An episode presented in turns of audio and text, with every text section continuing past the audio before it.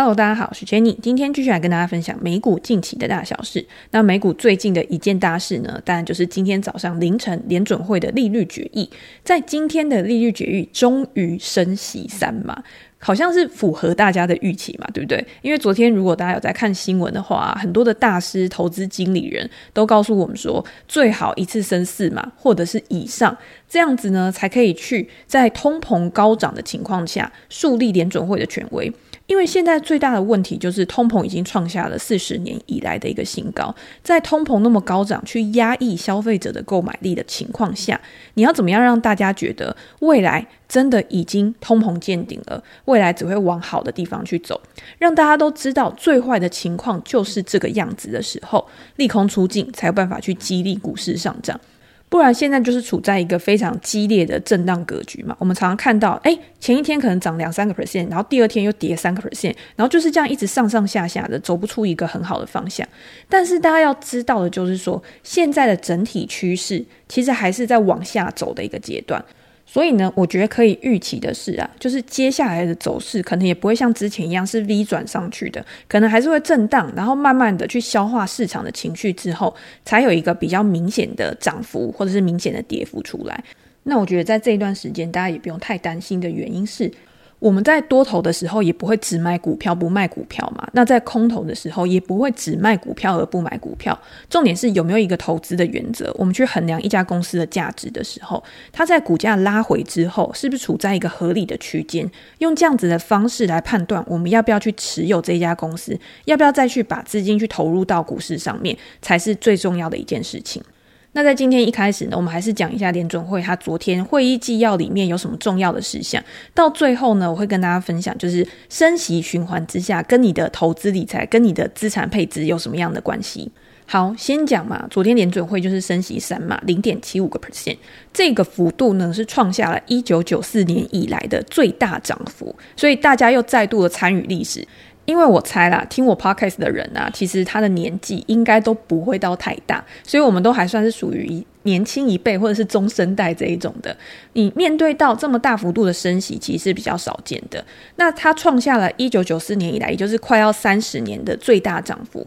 这个幅度，我想在前几天就已经反映在整个市场的一个氛围上面了。所以在昨天公布了之后呢，虽然在当下它是会有震荡的，可是到最后大盘指数都是收涨的，尤其是科技股为主的纳斯达克指数收涨二点五个 percent，其实算是前一天的一个重跌之后，然后有一个蛮明显的反弹。那我们也可以看到，跟殖利率比较相关的这种高成长股啊，科技股，它因为可能是因为利空反应了，所以在昨天它的反弹幅度也是比较大的。非必需消费类的类股呢，因为里面的主要持股是 Tesla 跟 Amazon 嘛，所以它到最后收盘是上涨了快要三个 percent 以上。那如果你去看比特币，因为比特币它其实是跟殖利率跟美元它的联动性也是还蛮大的，所以在最近它已经创下了一年多以来的一个新低，甚至是快要两年的一个新低之后，它在昨天的联准会公布利率决议之后，它也有一个蛮明显的反弹。相关的类股呢，包括像交易所 Coinbase，或者是持有非常多比特币的 MicroStrategy，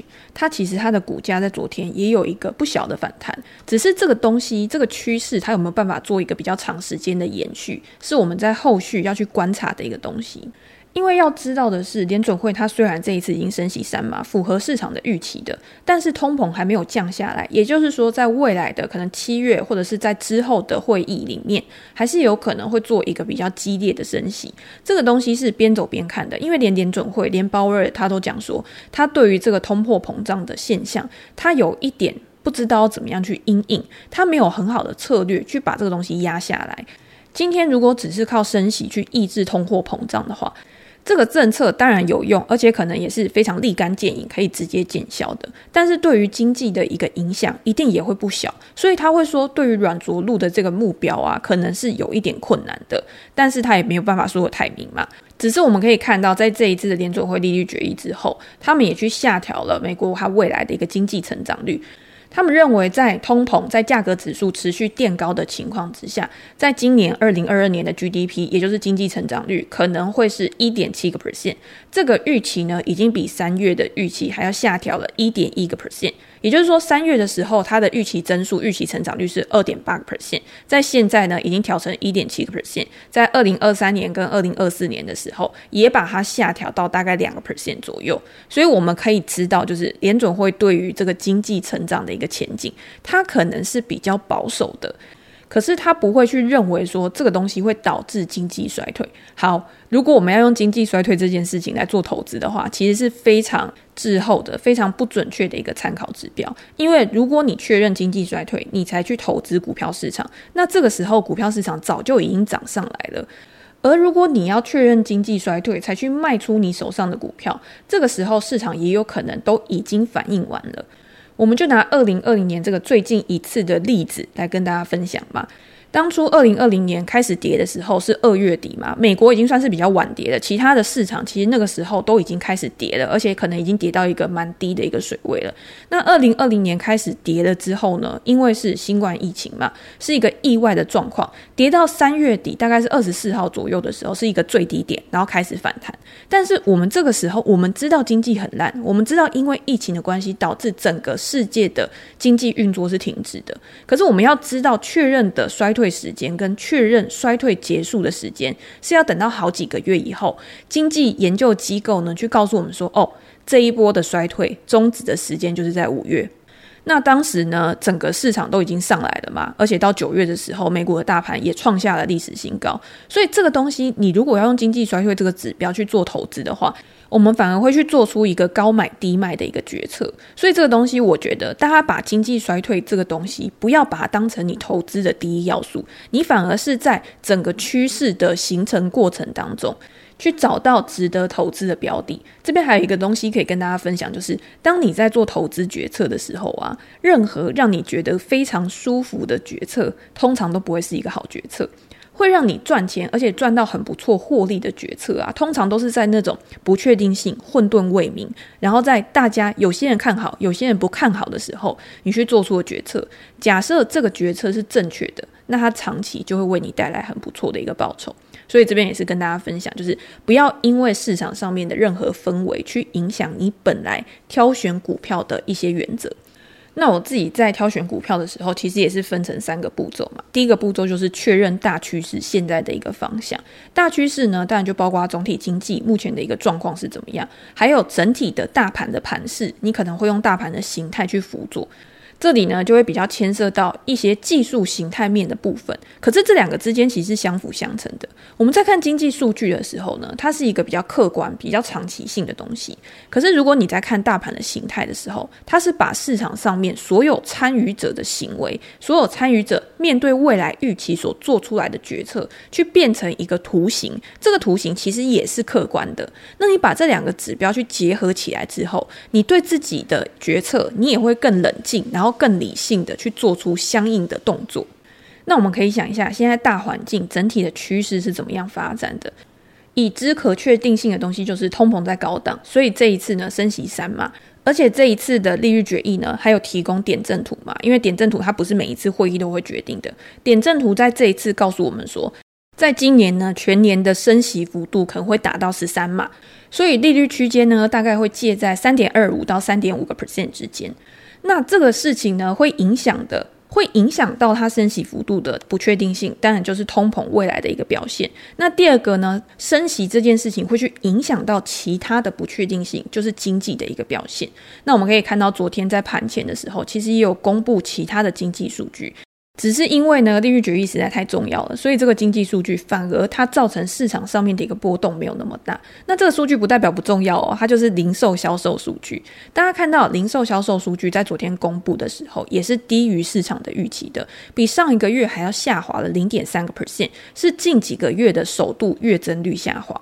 那我们之前有提过嘛，零售销售的数字它是没有经过通货膨胀的调整，也就是整个消费金额的上升里面也包含了物价上涨的一个部分，像是油价的上涨，对于能源的支出，比如说你在加油站的这个消费就会上升，这个就是同比的去显现在这个数字上面。那我们可以看到，在零售销售里面呢，其实广泛的消费都还是在，当然还是要去消费一些固定的支出。或者是在平常你本来就会去做消费的项目嘛，所以这个东西呢，其实消费还是持续的在成长的。那影响最大的是什么？主要的拖累其实是在汽车销售上面。五月的汽车跟汽车零组件的销售额衰退了三点五个 percent。如果把这个汽车销售额从整个零售销售里面去扣除的话，那五月会比前一个月的零售销售额成长零点五个 percent。大家就知道这个差异在哪边。那大家也会想说，哇。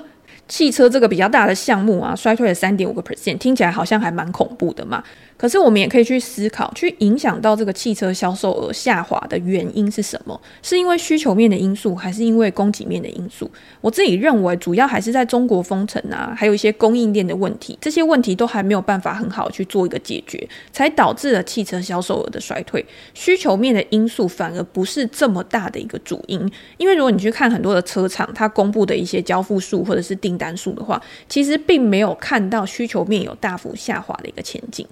那另外呢，去影响零售销售的，还有像家具啊、电子产品的一个减少。电子商务呢，在这个月也是处于下滑的一个状况。消费者随着解封跟假日的到来，大家知道，诶，今天在夏天的时候，然后假日大家都想要出去玩啊，所以在支出的部分，把过去从你在商品上面的消费，比如说像电子产品啊、家具这种比较不会持续性的一直频繁去更换的东西，转为到与服务比较相关的，像这种餐饮啊、食品啊，在这个月就有一个上涨的一个状况。所以这个东西大家可以再去观察细项的部分。而不是说，诶，我一看到零售销售额下滑，我就觉得说经济就一定会衰退，而是在每一个细项它的一个表现，是不是符合我们过去的一个预期？如果还符合在我们过去预期的一个趋势上面的话，那可能也不需要到那么悲观。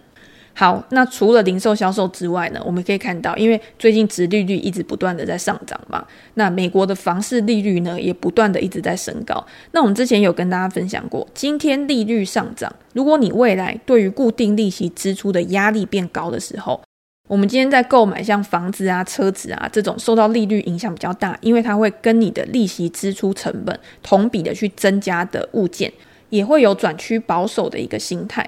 我们之前有分享过，像新屋开工啊，或者是成屋的一个销售数字，其实在这几个月呢，可能都有一个开始放缓的一个现象。昨天有公布一个 NAHB 房地产开发商信心指数，它也是连跌六个月，到二零二零年六月以来的两年新低水准。申请贷款的数量呢，其实也有下滑的一个迹象。这个东西大家就不用太意外了嘛，对不对？因为现在利率就是非常高，然后三十年的一个固定利率，然后又创下新高的一个情况之下，一定有很多人会觉得房价现在还这么贵，所以房价已经是我们要考量的一个因素了。再加上我买了这间房子之后，它未来的增值幅度可能不会那么大，然后利率又上升，然后我付出的利息又要增加，那我怎么可能还在现在去做出比较积极的一个决策？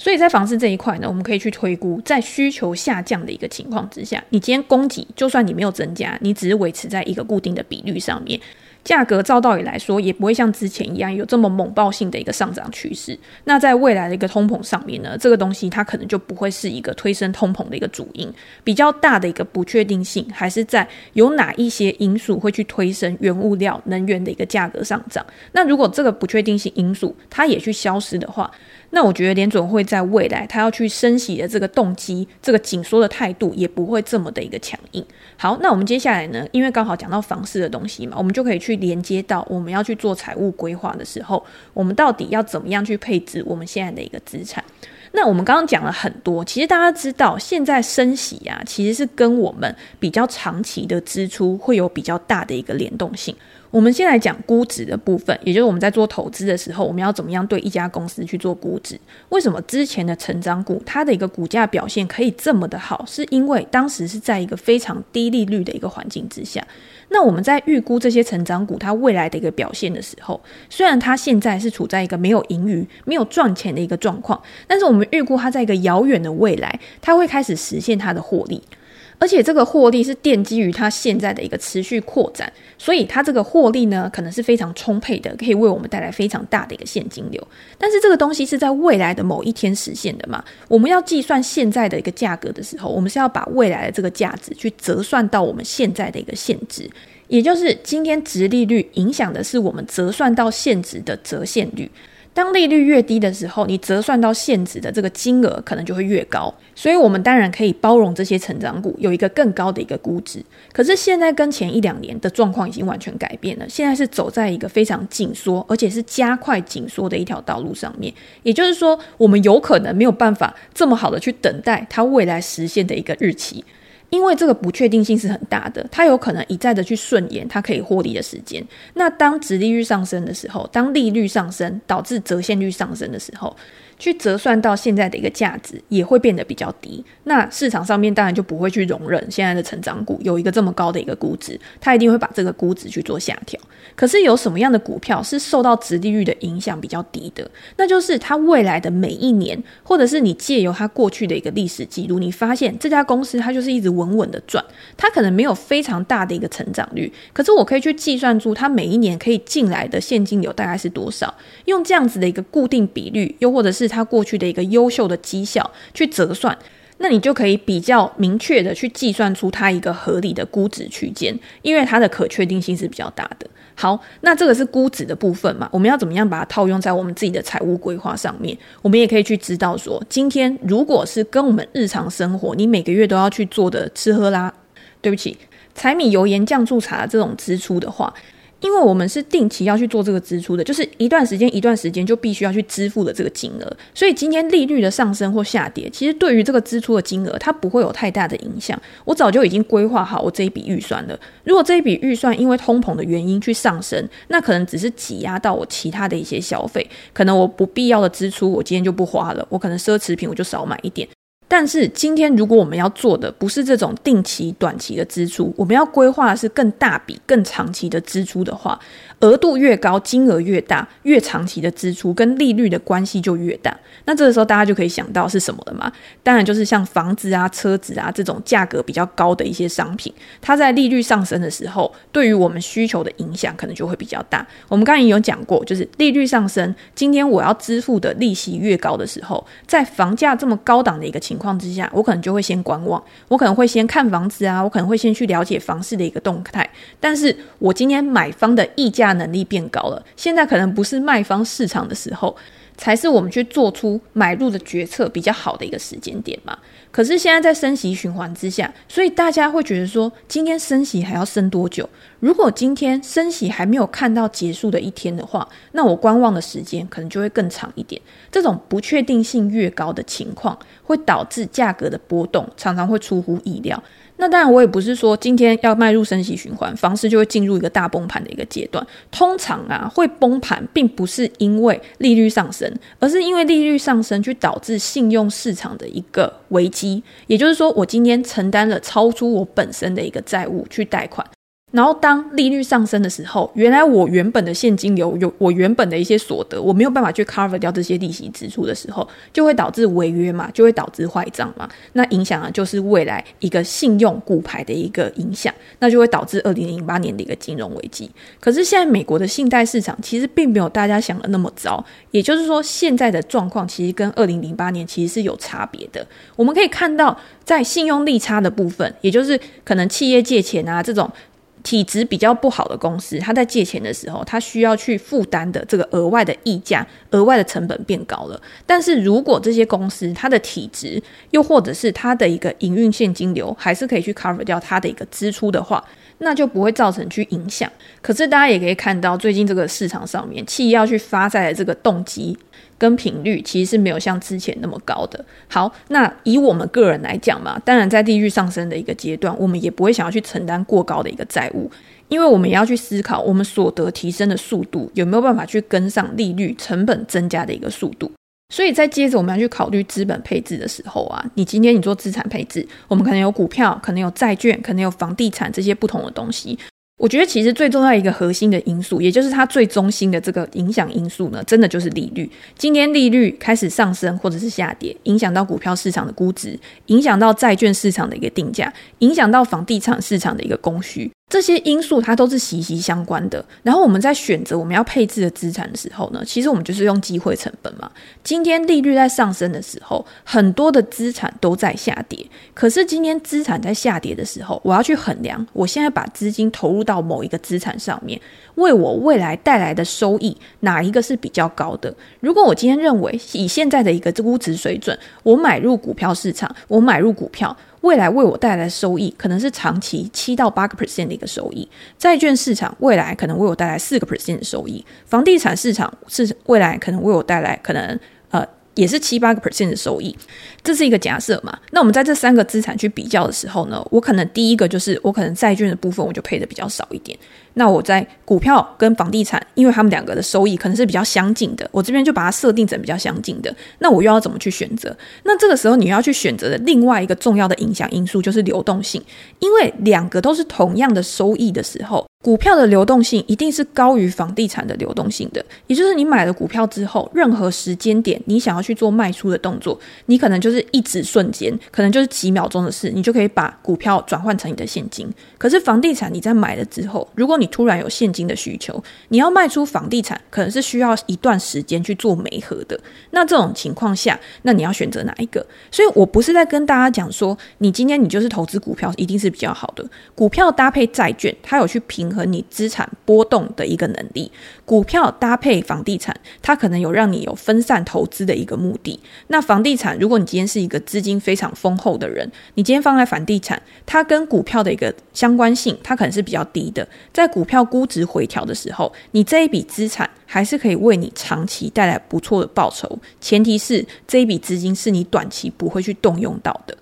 好，那今天呢，大概就是跟大家讲一下这种资产配置，你要怎么样去做挑选，跟我们在评估的时候会考量到的一些重点，希望对大家有帮助。那今天也是台湾的央行要开始里监事会议嘛，那要决定要不要升息，我觉得它还是会跟啦，但是它不会跟到这么大的一个幅度，毕竟维持金融稳定还是整个市场央行它扮演最重要的一个角色。而且要达到的一个目标，如果他今天跟着美国一起去升那么多的话，其实我觉得对于台湾的金融市场来说，甚至是房市都会有不小的一个影响。我觉得这个也是政府他不乐见去看到的一个东西。但是我们自己的财富，我们自己的资产，还是由我们自己来掌管嘛。所以不管怎么样。在自己的能力里面去做自己能力可以做到的事情，才是我们做投资的时候最需要去关注的事情。要找到一个最适合自己的投资组合配置，而不是跟着别人去做，因为别人的东西不见得适合你，你的东西也不见得适合别人。好，那我们今天呢就先分享到这边。如果大家有任何问题的话，